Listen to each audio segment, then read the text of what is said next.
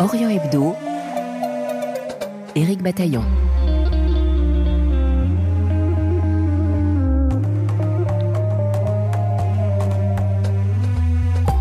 Taha Siddiqui est né et a été élevé en Arabie Saoudite dans une famille pakistanaise qui s'est peu à peu radicalisée. Enfant rebelle et adolescent frondeur, de retour dans son pays, Taha Siddiqui a choisi le journalisme pour sortir de la religion. Mais en 2018, il est victime d'une tentative d'enlèvement et d'assassinat. Il prend peur, s'enfuit et trouve refuge en France. C'est son histoire qui est racontée dans la bande dessinée Dissident Club, publiée chez l'éditeur Glénat. Un entretien à retrouver en podcast sur notre site rfi.fr, également sur notre application Pure Radio.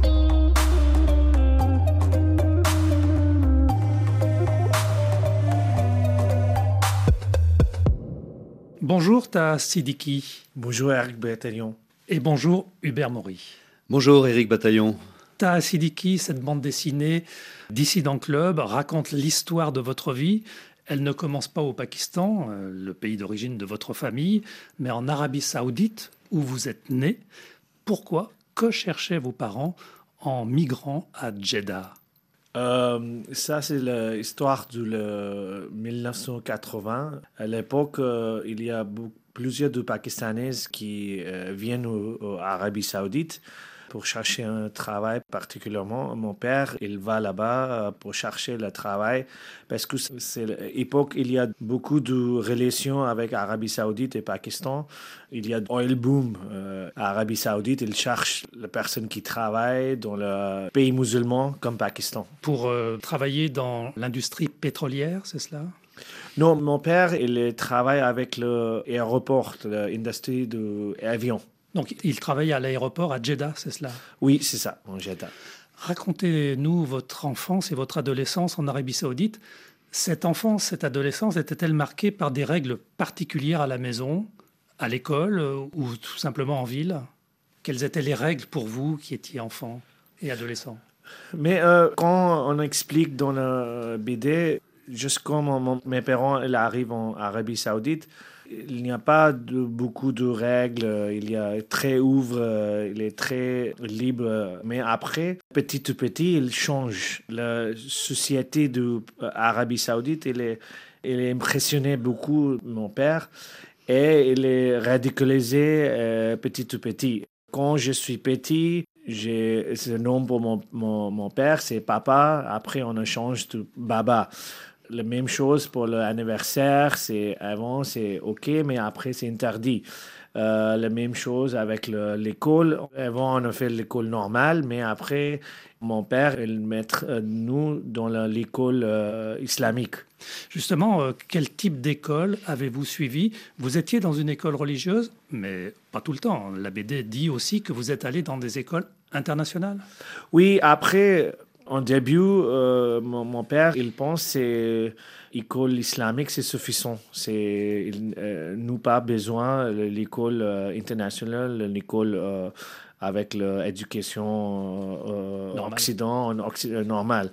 Mais heureusement, il y a un ami de mon, mon père qui donne le conseil, euh, c'est pas une bonne chose. Euh, ton fils, il n'est pas allé à l'école normale, c'est pas bon pour la vie, pour le reste de la vie. Et mon père il comprend ça. Et après, il, a arrêté l'école islamique. mais on a fait apprendre le Coran dans la maison. Donc, quand vous êtes enfant et adolescent, la religion est importante dans votre famille parce que votre père est rentré en religion finalement. Il a décidé de suivre les principes euh, les plus rigoureux de la religion en Arabie saoudite Oui, à cette époque, il y a beaucoup d'influence du salafisme, le wahhabisme en Arabie saoudite. C'est une religion extrémiste, l'interprétation de l'islam extrémisme. Et euh, mon père, il n'a pas pratiqué avant. Quand il est jeune, il n'a pas pratiqué beaucoup, mais quand il arrive à Arabie Saoudite, il gagne un peu de l'argent. Il pense qu'il est un peu coupable euh, et il euh, revient de Dieu. Les choses et le cheikh dans la ville Jeddah, il exploitait personne comme mon, père. Votre père donc euh, suit des règles religieuses en Arabie Saoudite. Il vous les impose à vous et à vos frères et sœurs Dans votre vie de tous les jours? Oui, oui. Mon père, c'est le chef de la famille. Et après, jeune, nous suivis nos pères. Euh, ça, c'est normal pour la famille. Mais quand j'ai grandi un peu, petit à petit, j'ai critiqué ça. On nous explique ça aussi dans la BD. Pour moi, quelquefois, c'est un peu bizarre les choses qui ma père dit moi. c'est pas normal. Et après, en petit à petit, quand je suis 10 ans, 12 ans, 14 ans, j'ai posé la question dans mon tête. Et aussi, j'ai vu les choses euh, autour de moi. Et après, c'est un peu de dissonance. Parce que même en Arabie saoudite, vous aviez des amis qui ne respectaient pas toujours les règles religieuses, notamment par rapport aux filles ou à l'alcool. En Arabie saoudite, il y a plusieurs de mes amis qui n'est pas comme mon famille. Il n'est pas de règles comme mon famille, euh, pas aller le mosquée toujours, pas aller le Mecque toujours. Mais j'ai vu ça aussi. Mais dans la société Arabie Saoudite, il y a beaucoup d'interdictions déjà. Mais il y a l'alcool, c'est interdiction. Par exemple, euh, il y a un, scénario qui s'explique quand il est pris dans la mosquée, c'est interdit pour jouer le foot dans la rue. Il y a beaucoup d'influence de, euh, de la euh, policier religieux qui tout le temps il est regardé le jeune comme nous euh, dans la roue. Après, on a peur avec ça. Il y a la punition. Justement, vous parlez euh, de la police islamique. Cette police, quand vous arrivez une première fois euh, au Pakistan, vous découvrez qu'elle n'existe pas au Pakistan. Justement, quand vous découvrez le Pakistan pour la première fois, vous avez 6 ans, je crois, ou 7 ans, qu'est-ce qui vous surprend? Déjà, j'ai visité Pakistan quelques fois, euh, mais je ne connais pas la vie en Pakistan parce que en mon tête, Pakistan aussi un pays islamique et Arabie Saoudite un pays islamique aussi. C'est pour moi c'est la même chose dans le euh, Pakistan aussi. Mais euh, quand je suis arrivé en Pakistan, j'ai trouvé c'est un peu libéral, un peu ouverte. C'est pas comme Arabie Saoudite. Mais à Pakistan aussi, il y a beaucoup de choses, interdictions, mais pas avec la ITA, mais avec la société. société. Vous découvrez également, lorsque vous revenez à 16 ans au Pakistan, que non seulement votre père s'est radicalisé, mais votre oncle Nassim également. Ça vous surprend? Oui, ça c'est l'histoire, c'est vraiment, euh, il est parallèle. Arabie Saoudite, quand mon père il arrive en Arabie Saoudite, il est radicalisé avec la société Arabie Saoudite. En Pakistan, il y a du djihad de 1980 dans l'Afghanistan.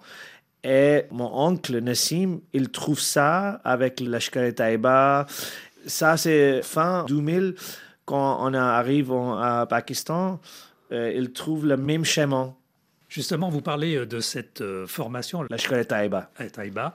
Votre père l'a financé, enfin partiellement bien entendu, votre oncle aussi oui, oui, mon père, il donne l'argent. Normalement, ça, c'est l'argent, il vient pour le djihad du Cachemire, le djihad de l'Afghanistan. Votre père vous destinait à un métier de la finance pour l'aider, je crois, en Arabie Saoudite, puisqu'il avait un projet à développer d'agence de tourisme. Mais vous, vous préférez le journalisme. Pourquoi? Oui, parce que quand j'arrive en Pakistan, le Pakistan, c'est mon pays. J'ai besoin de découvrir mon pays. Quand je suis en l'université, je trouve le métier du journalisme et je pense que euh, c'est un bon métier pour découvrir mon pays que je ne connais pas. Mon père, il est un autre euh, planning pour moi. Il m'a dit, il y a de l'argent et tout euh, en Arabie Saoudite, c'est une bonne chose pour ton vie, mais j'ai besoin de liberté parce que c'est en Arabie Saoudite, il n'y a pas de liberté de la vie. Et c'est pour ça que je reste en Pakistan. Mais enfin, j'ai trouvé il n'y a pas de liberté en Pakistan aussi. Avez-vous pu justement exercer euh, votre métier de journaliste correctement au Pakistan? Oui, j'ai exercé le métier de journalisme là-bas, mais avec le média local, ce n'est pas possible pour tout le sujet important. Par exemple, il y a deux sujets, c'est totalement interdit dans le média local. C'est le militaire pakistanais et l'islam. On n'a pas critique le deux sujets comme ça. Il y a une bonne chance pour moi. j'ai trouvé le média international début de mon métier de journalisme. J'ai trouvé le journaliste française par hasard dans la rue. On explique dans le BD aussi. Et après, j'ai vu ça, j'ai vu la, différence. Il y a très différence le média local et le média international. Donnez-moi quelque chose pour penser. Euh, les médias internationaux donnent la chance pour faire un reportage très vrai. Orient Hebdo sur RFI. Pourquoi avoir fui le Pakistan en 2018 Étiez-vous menacé? Et par qui? Et ça, c'est la première page de la BD aussi euh, qui explique ça. 10 janvier 2018, je suis allé à l'aéroport pour travailler dans le Londres pour quelques jours. Et je suis dans un taxi euh, et il y a 10-12 personnes qui arrêtent mon taxi. Et il fait une tentative d'enlèvement. En Pakistan, il y a la chose euh, qui s'appelle en anglais, c'est enforced disappearances, qui c'est-à-dire euh, la personne elle sans procès dans la prison secret. Et le militaire pakistanais qui fait ça. Il y a maintenant 15 000 personnes euh, disparues en Pakistan sans procès dans la prison secret. Mais heureusement, dans la voiture, une porte qui ouvre, je me suis échappé et quelques jours après ça, le ministère de l'Intérieur qui m'a contacté aussi, il m'a dit euh, c'est ton nom dans la liste noire. Le militaire pakistanais, il n'aime pas ton métier et vous êtes arrêté par elle. Mais pour moi, c'est pas possible et c'est pour ça que j'ai quitté Pakistan. J'arrive en France hmm. pour quelques mois parce que c'est 2018, il y a des élections en Pakistan. Je pense que je reste ici quelques mois, quelques temps et après je, reviens. Mais quand j'arrive ici, l'autorité française, elle m'a contacté aussi. Elle m'a dit, quand vous êtes revenu en Pakistan, c'est sûr, l'autorité pakistanaise vont vous tuer. Pourquoi venir en France? Parce que je suis en relation avec les médias françaises. En 2014, j'ai gagné le prix Albert Londres euh, avec mes amis euh, de journalistes. Euh, il y a un réseau qui je connais en France. Je n'explique pas tout ça dans la BD, mais quand j'ai décidé pour quitter Pakistan, l'ambassade de France, il m'a aidé beaucoup. Mon réseau de journalistes en France, il m'a aidé beaucoup. Il m'a dit, OK, viens en France et on verra après quoi vous faites après. Hubert Maury, euh, vous avez dessiné et euh, co-scénarisé cette bande dessinée qui raconte l'histoire de Taha Siddiqui. Comment l'avez-vous rencontré d'ailleurs? Alors Ta, on aurait pu se rencontrer au Pakistan parce que moi j'ai vécu au, Pakistan euh, dans les années 2000, 2005. 2008, mais en fait, on s'est jamais rencontré là-bas. Lui était à Karachi, moi j'étais à Islamabad. Euh, on s'est rencontré à Paris en octobre 2018, euh, donc il avait passé quelques mois déjà à Paris, il venait d'arriver avec sa famille. Et on a été mis en contact grâce à l'intermédiaire d'un journaliste québécois que moi j'avais rencontré au prix Bayeux des journalistes et un jour, il m'a envoyé un, message euh, en me disant euh, il y a un journaliste pakistanais qui arrive en France et qui voudrait raconter sa vie et euh, il voudrait la raconter en bande dessinée. Et comme moi, j'avais déjà fait deux ouvrages en bande dessinée sur le Pakistan, ce journaliste québécois qui s'appelle Guillaume Lavallée avait pensé à moi pour pouvoir faire l'adaptation en bande dessinée de son histoire. Donc le Pakistan, vous connaissiez un peu, l'Arabie saoudite L'Arabie saoudite, pas du tout. Le Pakistan, oui, j'y ai passé trois ans. Est-ce que tout est vrai dans cette bande dessinée? Ou est-ce que vous avez eu un œil un peu pour enjoliver, si je puis dire, ou pour euh, élargir euh, le récit? Alors tout est vrai, tous les personnages sont vrais, toutes les situations sont vraies. En revanche, effectivement, comme c'est de la bande dessinée et qu'on s'adresse à un lectorat particulier, il fallait mettre ça en musique de telle manière à ce que ça soit recevable.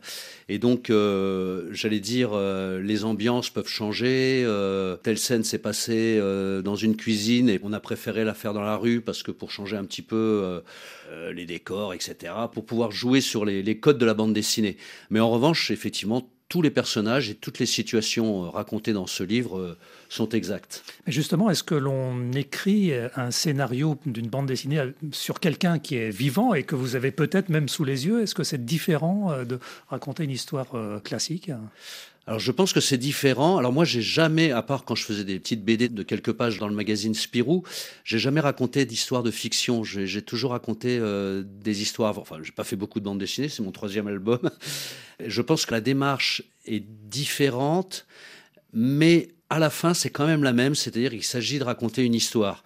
Donc il s'agit de vraiment euh, utiliser des codes. Euh, pour inciter le lecteur à tourner la page, euh, lui donner envie de continuer à vivre l'histoire de celui qu'on raconte. Et au bout du compte, je pense qu'un personnage comme Ta, qui est un personnage réel, devient, euh, grâce au médium de la bande dessinée, un, personnage euh, véritablement de bande dessinée, j'allais dire presque à la Tintin. Ou à la Corto Maltese, enfin, qui vous voulez, quoi. Vous le faites d'ailleurs, euh, Taha, euh, intervenir euh, comme s'il était aujourd'hui, donc avec son chapeau, on le voit y compris ici en studio. Il apparaît régulièrement dans la bande dessinée, c'est pour relancer le scénario? Oui, c'est un moyen de pouvoir le faire intervenir, pour pouvoir décoder de temps en temps ce qui est dit avant parce que ça pouvait ne pas être très clair aux yeux ou aux oreilles du lecteur, enfin aux yeux en l'occurrence. Donc euh, le faire intervenir dès le départ euh, face caméra en quelque sorte, euh, en ne sachant pas à qui s'adresse, parce que le lecteur a certainement l'impression dans les premières pages qu'il s'adresse à lui. En fin de compte, on va savoir à la fin qu'il s'adresse à quelqu'un d'autre. Mais ça a permis de, donner quelques clés qui n'étaient peut-être pas suffisamment explicites dans les pages de bande dessinée qui précédaient. C'est la, la raison pour laquelle on a utilisé ce moyen. Hubert Maury, qu'est-ce qui vous a intéressé dans l'histoire personnelle euh, de Ta Sidiki? Moi, ce qui m'a intéressé au premier chef, dès que je l'ai rencontré, en octobre 2018, c'est que alors j'avais vécu au Pakistan euh, quelques années, donc euh, je m'étais rendu compte que ce pays avait un peu fondé son âme sur deux piliers, l'armée et la religion. Et là, d'un seul coup, je me retrouvais devant un homme, un jeune homme, Ta, qui lui, justement, était rentré en dissidence contre ces deux piliers, l'armée et la religion. Et je trouvais ça très intéressant de pouvoir euh, raconter, d'une part, l'histoire du Pakistan, parce qu'on raconte en quelque sorte, même si c'est euh, léger, quoi, on raconte l'histoire du Pakistan, et en même temps, on raconte l'histoire de ce dissident qui est rentré en dissidence contre les deux piliers qui ont forgé l'âme du Pakistan. C'est ça qui m'intéressait. Du Pakistan, mais aussi de l'Arabie Saoudite. Mais aussi l'Arabie Saoudite. L'Arabie Saoudite, pour moi, c'est là, je l'ai découvert en même temps que Tam racontait son histoire. J'ai surtout appris à connaître l'Arabie Saoudite en écoutant Tam raconter son histoire. Pourquoi Dissident Club? Dissident Club, ça a été un, long moment, mais quand je dis un long moment, ça fait peut-être plusieurs années de réflexion avec Ta et avec l'éditeur, euh, notre éditeur chez Glénat, Franck Marguin. On n'arrivait pas à trouver un titre qui satisfasse tout le monde. Et au bout du compte, on voulait quelque chose qui claque, quelque chose un petit peu démarqué par rapport, on voulait pas euh, dire par exemple histoire de, euh, c'est le sous-titre, hein, histoire d'un réfugié, euh, histoire d'un d'un journaliste pakistanais. On voulait pas un titre comme ça, un sous-titre oui, mais pas. Et puis alors il y a cette aventure quand même extraordinaire à Paris de ce journaliste d'investigation T'as Siddiqui, pakistanais, qui a gagné euh, le prix Albert Londres et qui arrive à Paris et qui a deux idées en tête, en quelque sorte, faire une BD pour raconter sa vie. Et la deuxième idée, c'était d'ouvrir un bar pour faire venir des réfugiés comme lui, leur donner la parole, des réfugiés de tous les pays, cette fois-ci, pas uniquement du Pakistan. Et ce bar qui existe dans le 9e arrondissement, il l'a ouvert euh, au moment où on était déjà bien engagé dans la bande dessinée. Hein. Il l'a ouvert en cours de route, j'allais dire. Et ce bar s'appelle Dissident Club, The Dissident Club. Et je ne sais pas quel a été le déclic, mais d'un commun accord, il y a quelques mois, tous les trois, on s'est dit, mais c'est le titre, c'est le titre du livre. Alors on a enlevé le, le The, on a gardé Dissident Club. Et en fait, euh, c'est tellement ta un dissident, et en même temps cette volonté de rassembler les gens pour faire part de sa dissidence, justement, donc un club. On s'est dit que c'était forcément le meilleur titre qu'on pouvait trouver si on veut vous rencontrer, euh, on peut aller dans ce bar à Paris pour vous dire bonjour Oui, oui, bien sûr. Euh, je suis toujours là après 18 h sauf dimanche. Euh, je suis dans, derrière du bar à la Dissident Club dans le 9e. Merci Ta Sidiki et merci Hubert Maury. Merci beaucoup. Merci. Votre bande dessinée Dissident Club, chronique d'un journaliste pakistanais réfugié en France, est publiée chez l'éditeur Glénat.